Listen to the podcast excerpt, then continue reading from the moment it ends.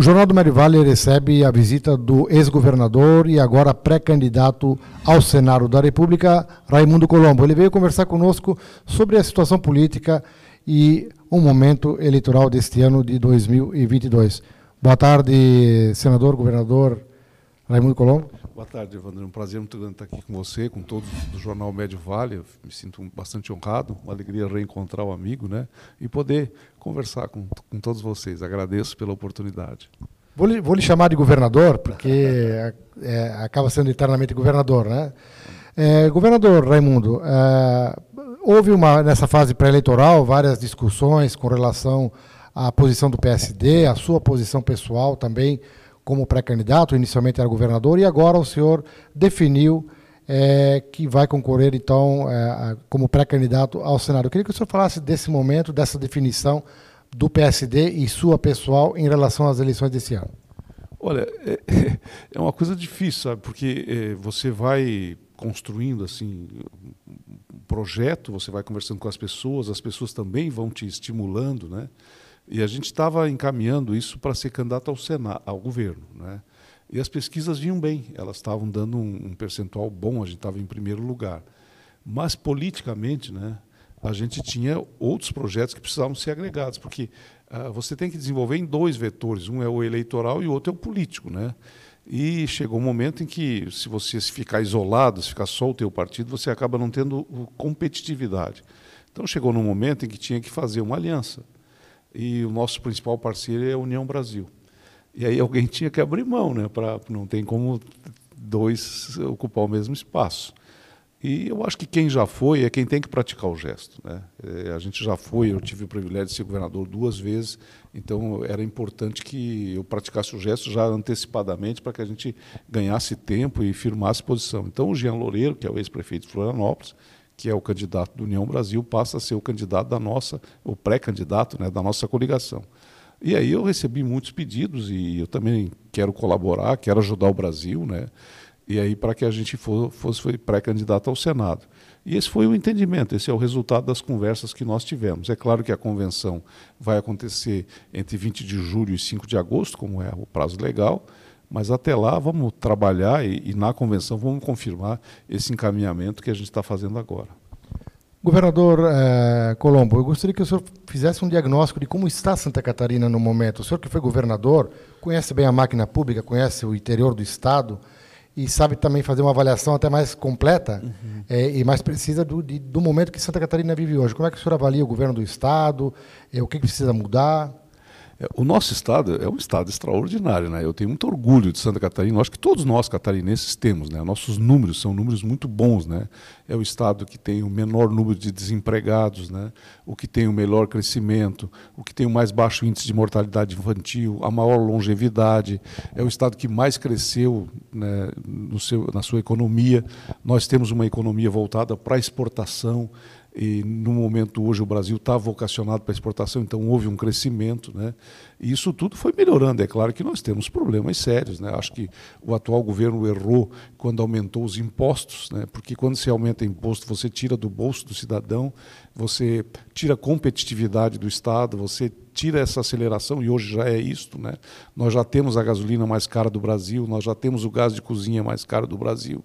Isso tudo foi criando dificuldades e vai criar dificuldades para o nosso desenvolvimento, que você perde competitividade. Eu entendo que é, você. É, tendo uma seca, você tem que usar energia é, termoelétrica. Então você tem que estabelecer, como é a legislação brasileira, a tarifa amarela, a tarifa vermelha, isso aumenta um custo. Mas sobre essa tarifa amarela e tarifa vermelha, você cobrar ICMS, ICMS da multa, é um negócio que fica muito caro para as pessoas. A mesma coisa, o gás de cozinha era 7, passaram para 12, depois para 17. Né? Por que isso? Né? Se você olhar o IPVA, por exemplo, 25%, 26%. Não, mas a, a FIP cresceu. Mas e o salário cresceu nessa proporção? Então, e, e essa inflação que a gente está vivendo não é uma inflação de, de demanda, né, de consumo. As pessoas não estão consumindo mais, não está faltando produto no supermercado. É uma inflação de custo, é que os preços subiram muito. Os preços de, de eh, itens essenciais, como, por exemplo, o combustível, né? a energia elétrica, o gás de cozinha, o alimento no supermercado. E o salário não sobe nessa proporção. Então, ele causa uma injustiça. E o governo não teve a sensibilidade de ver isso. Né? Tomara que isso se corrija e que a gente volte a ter um Estado que acelere mais o seu desenvolvimento e crie mais oportunidades. Programas importantes, como, por exemplo, o Juro Zero, para estimular o pequeno produtor, programas de incentivo à preparação de mão de obra, de microempresas, de novas empresas no setor tecnológico. Essas coisas não podem ser interrompidas sob pena de o Estado perder o seu dinamismo econômico e o seu processo de oportunidade de justiça social. Eu sei que o senhor tem um foco bastante é, na questão liberal, na economia e principalmente na reforma do Estado. Né? Uhum, é, é, uma das suas ideias que eu já tive oportunidade de, de, acompanhar em outras entrevistas.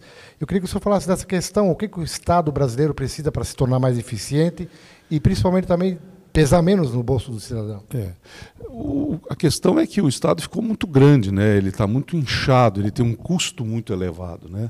Uma coisa é o governo, outra coisa é o Estado. As carreiras que são típicas de Estado, elas têm que ser bem remuneradas, mas ela não pode fugir da realidade do mercado. A segunda questão é a burocracia. Olha, é, é dura a burocracia, ela, é, ela, é, sacrifica as pessoas. Eu estava esses dias lá, estou cuidando do inventário da, da minha mãe, do, do, meu pai, né? Aí eu, eu tinha sofrido um acidente no carro, deu perda total, eu fui lá e fiz, eu tinha feito o cartão de, de, de assinatura, né? É, reconhecido no cartório, para fazer o inventário. Uma semana depois veio a liberação do carro, eu fui lá, eu, eu mandei o, o rapaz que trabalha comigo, disse, ó, pode levar aqui para fazer a, dar baixa no carro. Não, o senhor tem que ir pessoalmente. Né? Por que essa burocracia? Se eu desse um cheque, o cheque pode ser descontado. Agora, a transferência do carro. Então, hoje, para você conseguir uma licença do bombeiro num prédio, para você conseguir a agilidade de um processo burocrático, está muito lento. Né? Então, é, eu acho que esta é uma coisa que o Estado precisa cuidar. Outra coisa, as taxas que a gente cobra, por exemplo, a taxa de licença do bombeiro, em São Paulo está 223, aqui está 923 reais. Então, as coisas estão muito caras e a pessoa que é, trabalha no, como assalariado, ela fica sem acesso a essas coisas. É claro que nós temos problemas mais sérios de infraestrutura. Eu vim agora pela 470, eu viajo muito por ela. É duro, né? A gente está vendo que tem um pedaço que está em obras, mas a gente tem que acelerar o restante para melhorar. Então, é, é, um estado que arrecada muito, né? fica com, a, com, os cofres cheios, mas a geladeira das pessoas estão vazias. A infraestrutura do estado não melhora. E nós temos desafios importantes para o futuro, de médio e de longo prazo. Por exemplo, em 2050, nós teremos mais pessoas no Brasil com 65 anos acima né, do que de 17 para baixo. Isso vai gerar um deslocamento de prioridade para a saúde, porque a pessoa com mais idade precisa de mais remédio, maior internação, o preço dos remédios está muito caro, as pessoas não têm acesso, os hospitais precisam ser ampliados, a casa dos idosos precisa ser construída e tem que começar desde já a questão da previdência, foram feitas as reformas. Eu fui Santa Catarina foi o primeiro estado a fazer, mas elas vão ter que continuar porque está mudando esse, esse, essas coisas. Então, eu acho que o estado não tem uma visão de futuro e isso é um problema muito sério. Para nós que temos uma visão liberal, tem que diminuir a carga de impostos para aumentar a competitividade dos nossos produtos lá fora. Governador Colombo, a gente sempre ouve dos empresários aqui do Médio Vale e a comunidade em geral de que Santa Catarina, às vezes, devia ter uma voz mais firme lá em Brasília. É, a nossa representatividade, às vezes, não é, é tão enfática como deveria ser. É, o senhor pretende ser uma voz mais ativa, mais é, cobrando lá de Brasília a, melhorias para Santa Catarina?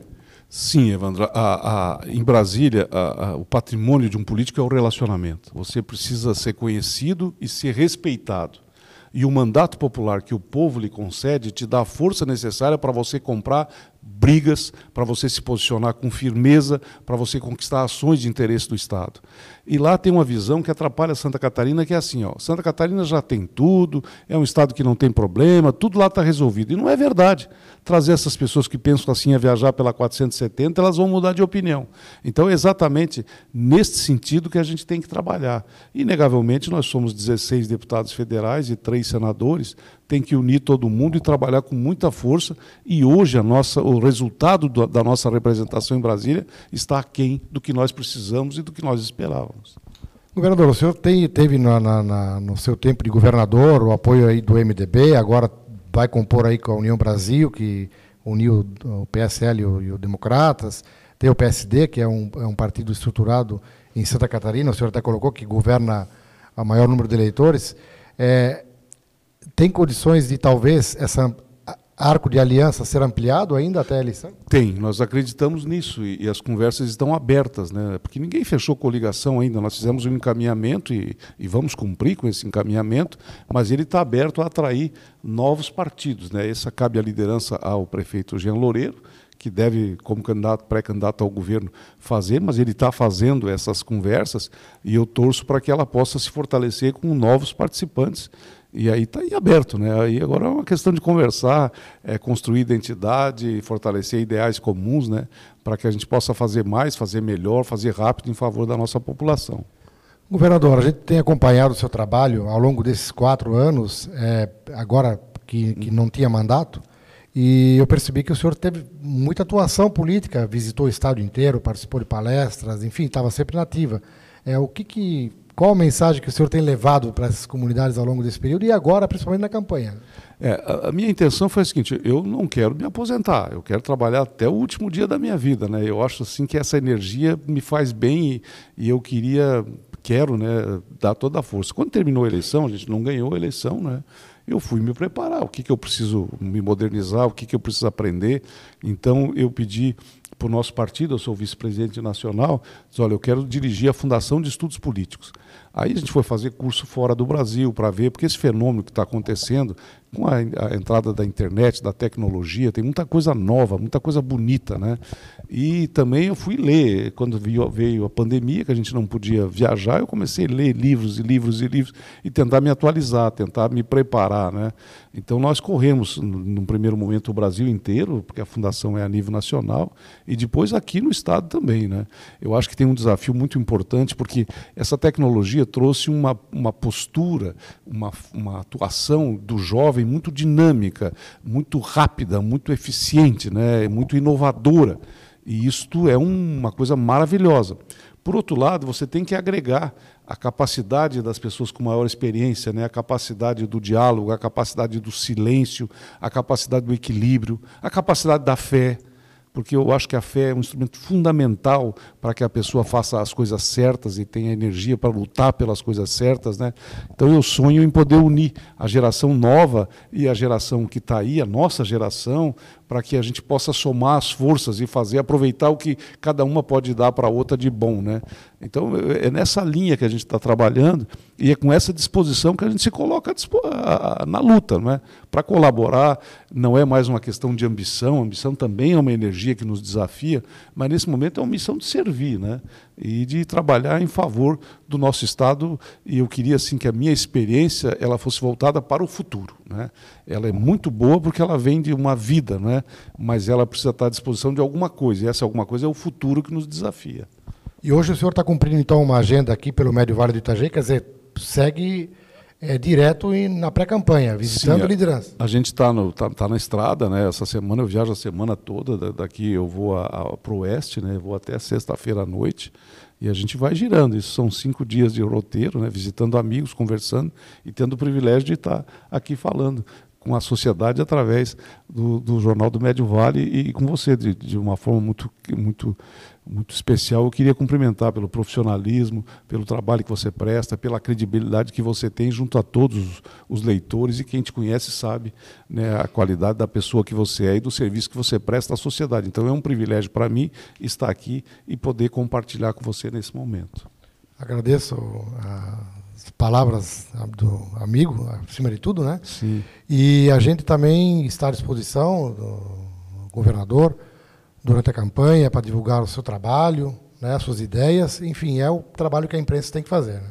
Obrigado. A gente só veio falar agora há pouco, pessoas que conversa, começaram com você lá como iniciante no jornal, lá ao longo dos anos, o carinho que elas têm, o respeito que elas têm por você, o respeito que a gente ouve na rua das pessoas.